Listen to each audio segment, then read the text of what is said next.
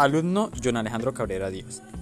Estaré realizando un podcast sobre los pseudocódigos. A continuación, lo que sabemos. El pensamiento computacional es una habilidad cognitiva que permite a todo mundo desarrollar su capacidad para formular, presentar y resolver problemas de cualquier tipo, inclusive de la vida diaria a través de informática. Se hace indispensable aprender a programar computadores por las siguientes razones. Existe a nivel mundial un gran déficit de programadores. En Colombia hace falta cerca de 100.000 programadores. El software se está consumiendo al mundo en todos los ámbitos. Está, está siendo absorbido el cine, la música, el entretenimiento, los electrodomésticos, el área automotriz, etc. La falta de participación de las áreas STEAM, ciencia, tecnología, ingeniería y matemáticas, mayormente por parte de las mujeres y por últimas tener en cuenta que la programación es el presente y el futuro. Tenga en cuenta aquellos que no entienden cómo funciona un ordenador y de qué manera se le dan órdenes de forma eficaz serán muy pronto los nuevos analfabetos.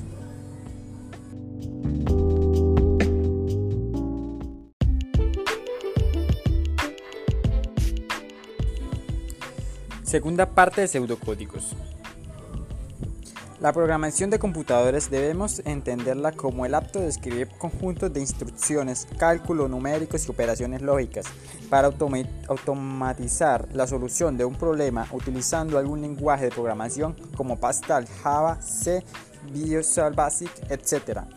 Así, por ejemplo, podríamos usar algunos de estos lenguajes para automatizar la solución del problema de determinar los valores de las variables x, e y en cualquier sistema de ecuaciones de primer grado con dos incógnitas ax más by y c igual a cero.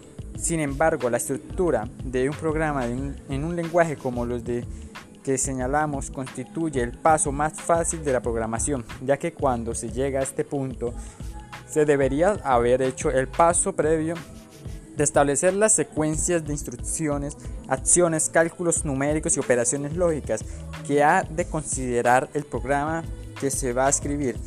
Si pensamos en el conjunto anterior, previo a la estructura del programa en algún lenguaje, se debe establecer el orden de las acciones, los cálculos, etcétera, que son necesarias para realizar para determinados valores de las variables x, e, y para cualquier sistema de ecuaciones de primer grado con dos incógnitas.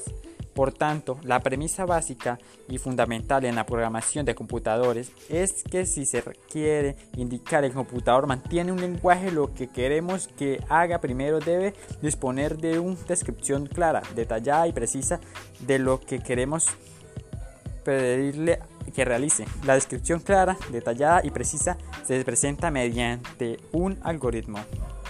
El diseño de algoritmo es entonces el aspecto más crucial e importante de la programación de computadores.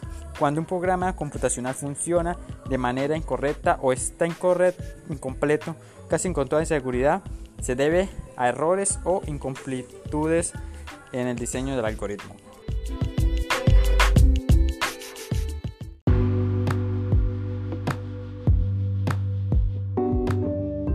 Pseudocódigos, tercera parte. Para cumplir con su propósito, un algoritmo debe poseer las siguientes características fundamentales.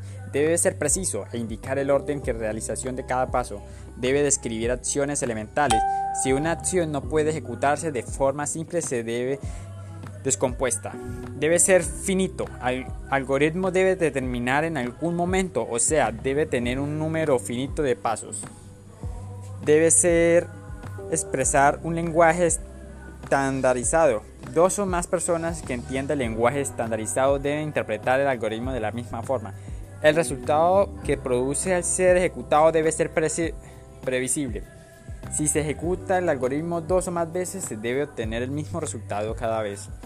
Cualquier algoritmo debe de definir tres elementos. Primero, la entrada, información o datos que se requieren para ejecutar el proceso. Dos, proceso, el conjunto de acciones que debe ejecutar para convertir la información o datos de entrada en la de salida. Y la salida, lo que resulta de la ejecución del proceso. Todo esto y más en los pseudocódigos y algoritmos.